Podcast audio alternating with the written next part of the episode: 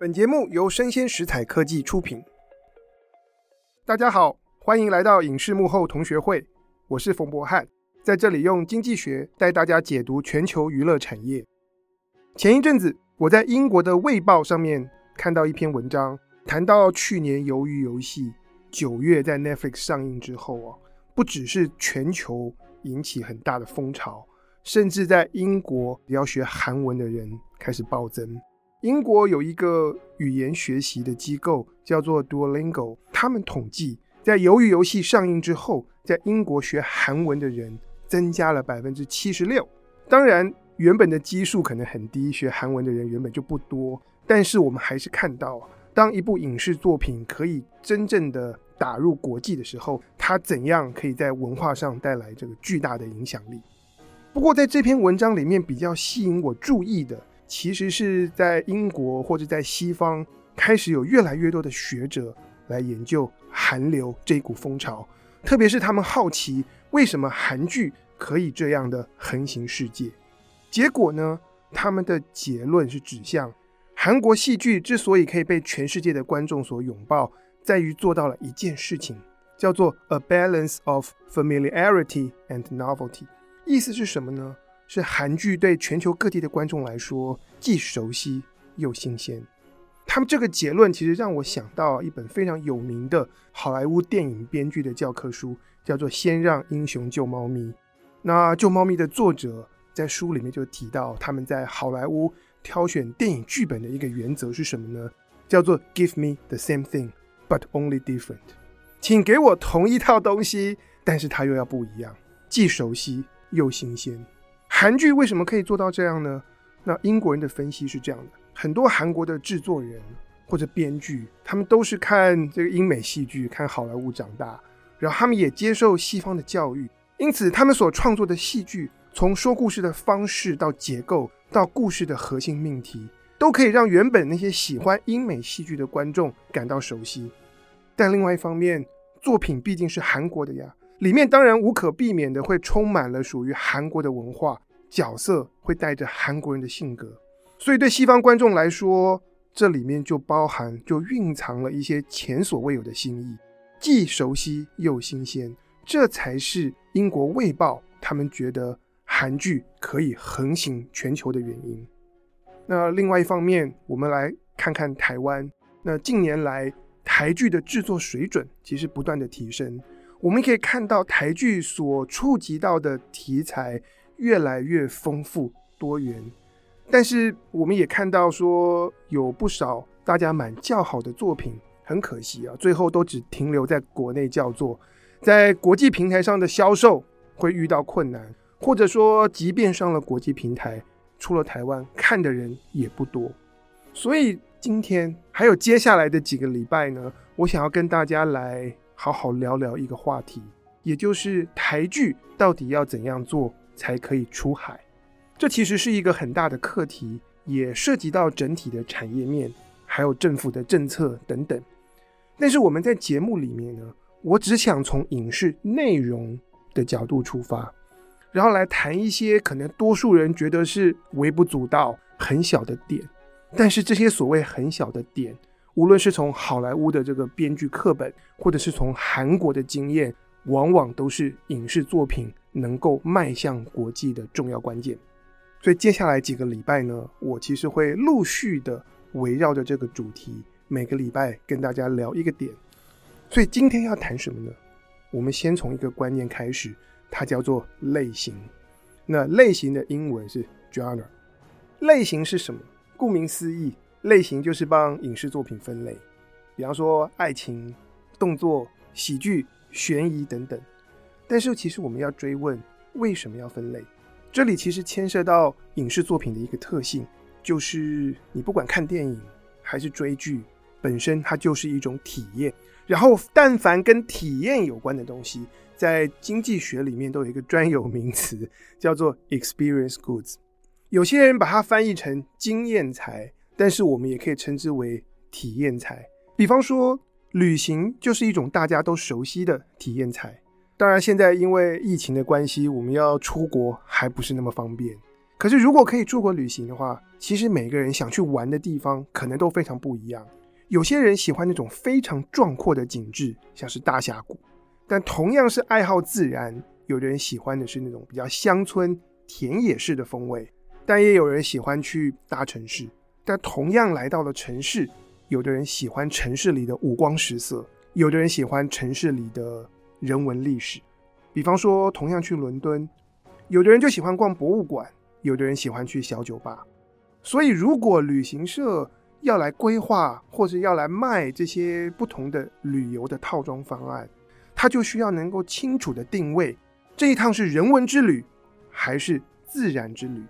这样才可以让不同偏好的游客可以一目了然。同样的概念，如果我们放到影视作品，那就变成了类型。换句话说，我们帮影视作品分类，就是要能够明确的告诉观众，这将会是一场怎样的情绪体验。举例来说吧，如果你在剧情上标记了这是爱情片，观众就会期待一场刻骨铭心的爱情，而且可能是在真实世界里面渴望却追求不到的。如果类型是悬疑推理，观众会期待接下来几个小时的烧脑、抽丝剥茧、探案，然后在这过程中又挖掘了更深刻的人性。因此，悬疑推理片里面的谜就变得非常重要。如果类型是惊悚 thriller，那观众会预期到他要经历一系列的紧张、恐惧、害怕，无时无刻不存在的威胁，就像是搭云霄飞车一样。你可能会问：人为什么想要搭云霄飞车？就是那种我知道我很安全，又可以享受到生命在危险边缘的一种刺激感。所以归根究底，影视作品之所以会发展出类型，目的就是要帮观众。来做快筛，告诉观众这会是一场怎么样的体验。唯有这样，不同偏好的观众才能够在海量的这些影视作品当中来做选择。好了，你可能会说，OK，你什么类型都看，或者很多不同的类型你都喜欢。但是你想想看，在不同的情况之下，你会不会想看不同的类型？比方说，你跟男女朋友在一起的时候。跟你们全家人在一起的时候，或是跟你自己狐群狗党在一起的时候，可能会看不同的戏剧；或者说在夜深人静的时候，或者是你工作到很忙很累，想要喘一口气的时候，你可能也会想看不同的东西。而类型就可以帮助观众在第一时间能够做挑选。这样讲，大家就知道类型的重要性了吧？不过呢，在台湾呢。我发现很多人会把类型跟另外一个东西搞混。过去几年，我也听不同的朋友提起，他们申请政府的一些奖补助，或者是参加影视产业的媒合会。那有时候作品的建档资料里面竟然没有类型这个栏位，但反而要大家去填写你的电影、你的戏剧里面是关于什么题材，或者是包含哪些元素。问题是，题材跟类型是不同的两件事。什么是题材呢？让我来告诉你，宫庙是一种题材，黑道是一种题材，医疗职场也是一个题材，但它们不是类型。最简单来讲，让我们谈谈黑道，你会想到哪一部电影？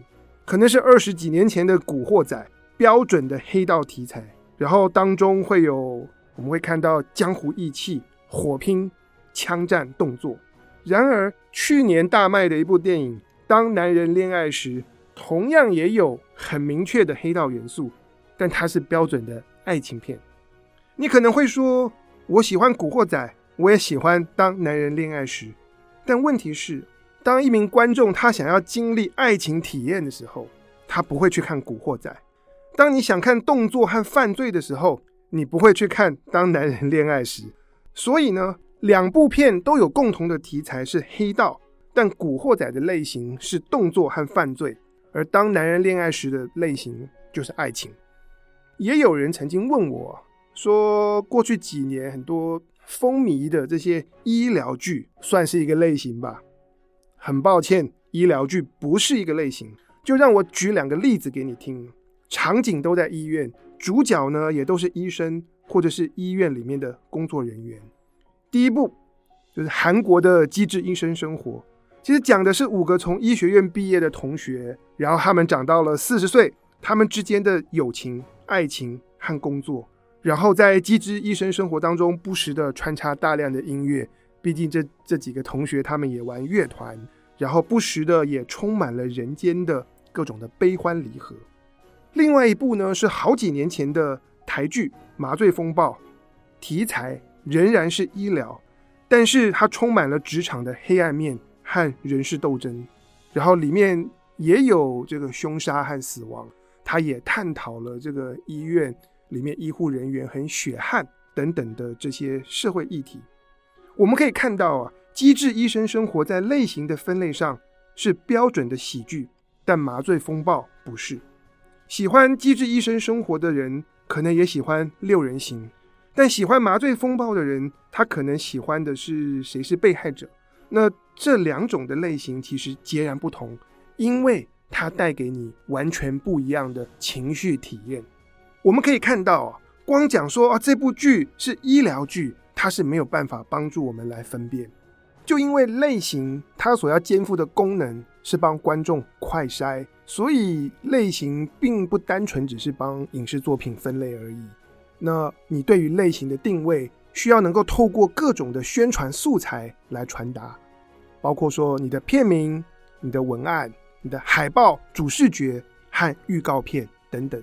这些东西加在一起会。让观众形成一个期待，或者说透过这个类型的定位，我们给观众做了一个承诺，让观众能够预想说，接下来我会看到什么样的作品，经历什么样的体验。就因为类型可以引起观众的期待，所以主创团队在创作一部作品的时候，有一点很重要，他们需要去做到能够满足观众的期待。比方说，一部电影，你宣传它是推理悬疑，但是观众进场看了以后，发现剧情的推进丝毫没有逻辑，然后剧中的角色也不用动大脑，大家就会觉得被骗。或者是我们看了海报，以为这是一部爱情片，结果发现里面的主角他们之间一直都在一起，也没有任何的阻碍，我们就会觉得很失望。所以，如果我们从类型这个概念出发啊。它可以帮观众引起期待，但是我们也需要去做到满足观众的期待，或者也可以说，类型是创作团队带给观众的一个承诺。如果用好莱坞他们的术语来说，他们说这是一个创作者和观众之间的隐形契约。大家应该都听过《达文西密码》，然后他的作家叫丹布朗。几年前，丹布朗在网络上。开了一门线上课程，就是写作大师班。在这门课里面啊，丹布朗就特别的强调类型这个概念。他说，要写好惊悚小说，需要做到三件事，分别是 The Contract、The Clock、The Crucible。我们一样一样来看，什么是 The Contract？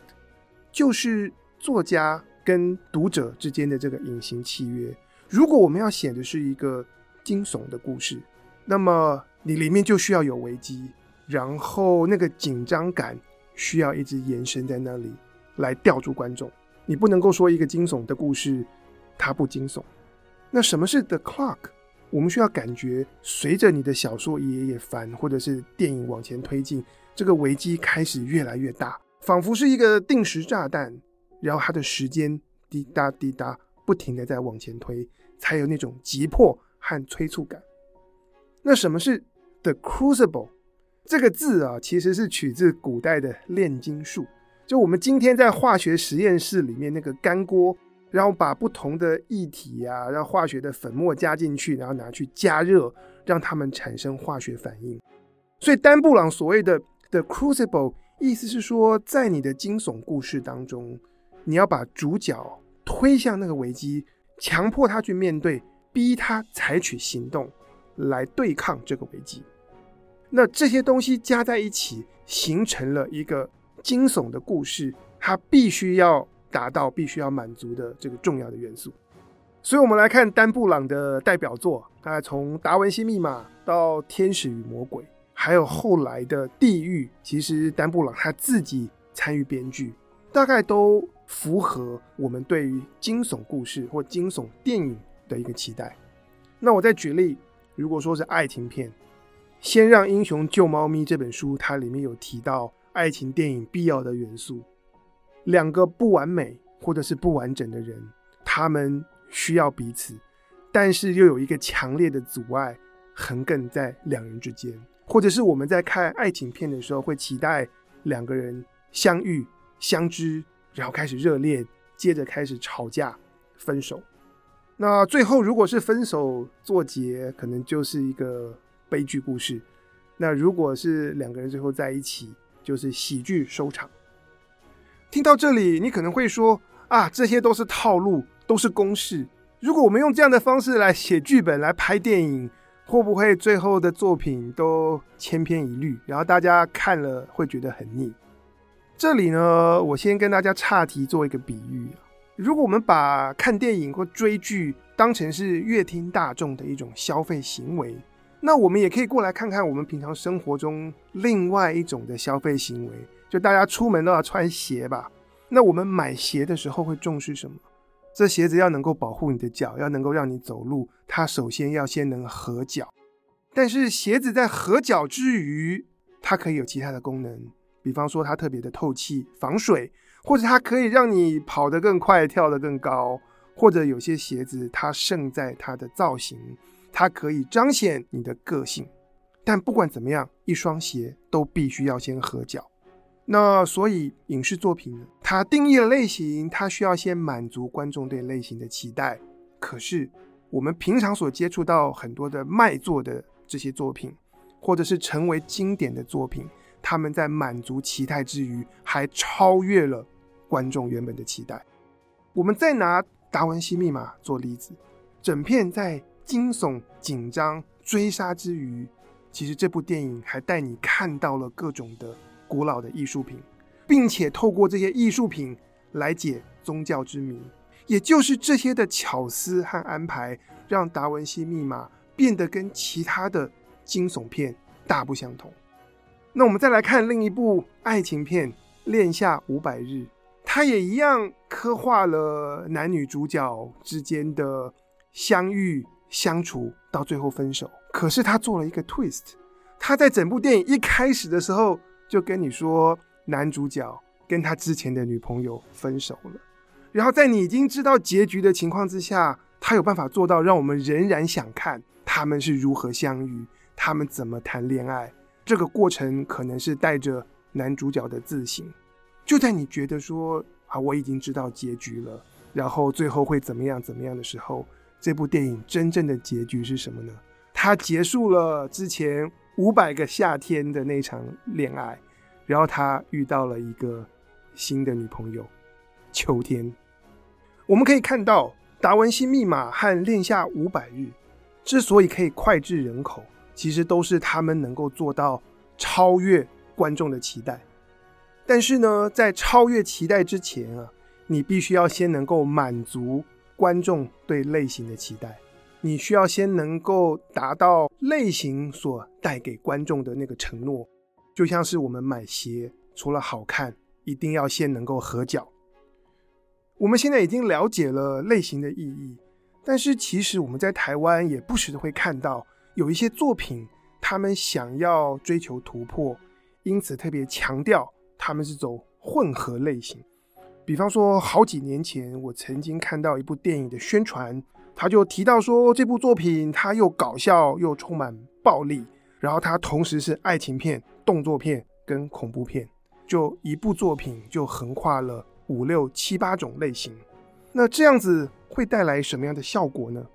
如果我们从情绪体验和观众期待的角度来看这件事情，可能我们会发现，有时候面对这样子的混合类型，我们不太知道该期待的是什么样的东西。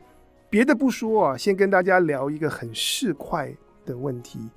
在耶鲁大学的管理学院，有一位研究财务金融的学者，叫做 William Goldsman。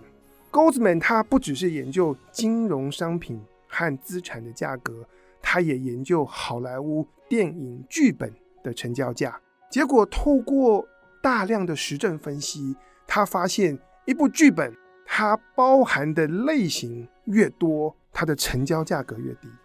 那这个剧本就必须要便宜卖。这件事情其实可能反映了这种糅合了多种类型这样子的戏剧，其实在市场上普遍不讨好，因此影视制作公司也不太愿意投资大钱来购买这样的剧本。那为什么会这样呢？想想看，如果你去餐厅，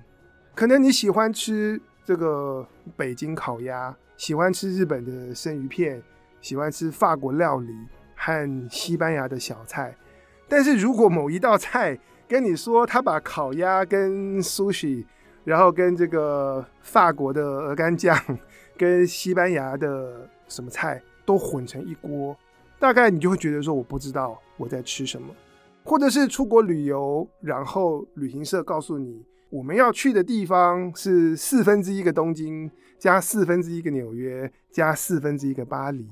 和四分之一个北京。你可能也不太知道这趟旅程到底会变成什么样的状况，所以有些时候啊，从商业的角度来说，类型能够明确，它有助于观众理解，并且来形成他的期待。这样的分类其实是有它的道理的。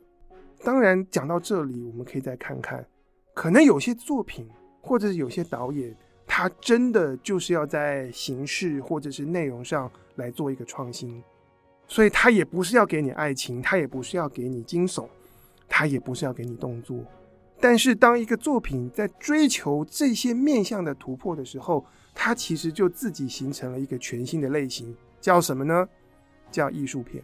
它可以吸引到可能是一些爱看电影的一些重度的消费者。或者你就喜欢研究，或者你就喜欢探讨这个作品背后的美学，或者是他要彰显的思想，他要论证的议题等等。所以有些混合类型的作品，它其实不是混合，而是它自己可以被归类到一个叫做艺术片的类型当中。它吸引到的是爱看艺术电影的另外一群观众，但是他们可能是小众，不是大众。可是这样子的类型的分类本身仍然是清清楚楚。所以呢，今天的内容跟大家做一个总结。我们从今天开始到接下来几个礼拜，要跟大家讨论一个大命题，就是从内容的角度出发，影视戏剧作品怎么样才可以卖到国际？而今天先跟大家介绍的是类型的观念。那我们在包装定位。一部影视作品的时候，它其实需要有明确的类型的分类，让观众能够期待它能够带给你怎么样的情绪体验。但是我们不能够用骗的，就是这个作品的创作必须要能够满足他的期待。在这个前提之下，当你能够超越期待，你就可以创造出一部杰作，或者是引起观众更广大的喜爱和欢迎。以上就是我们今天的内容，希望你喜欢，请订阅、追踪并给我五颗星。我是冯博翰，影视幕后同学会，我们下次见。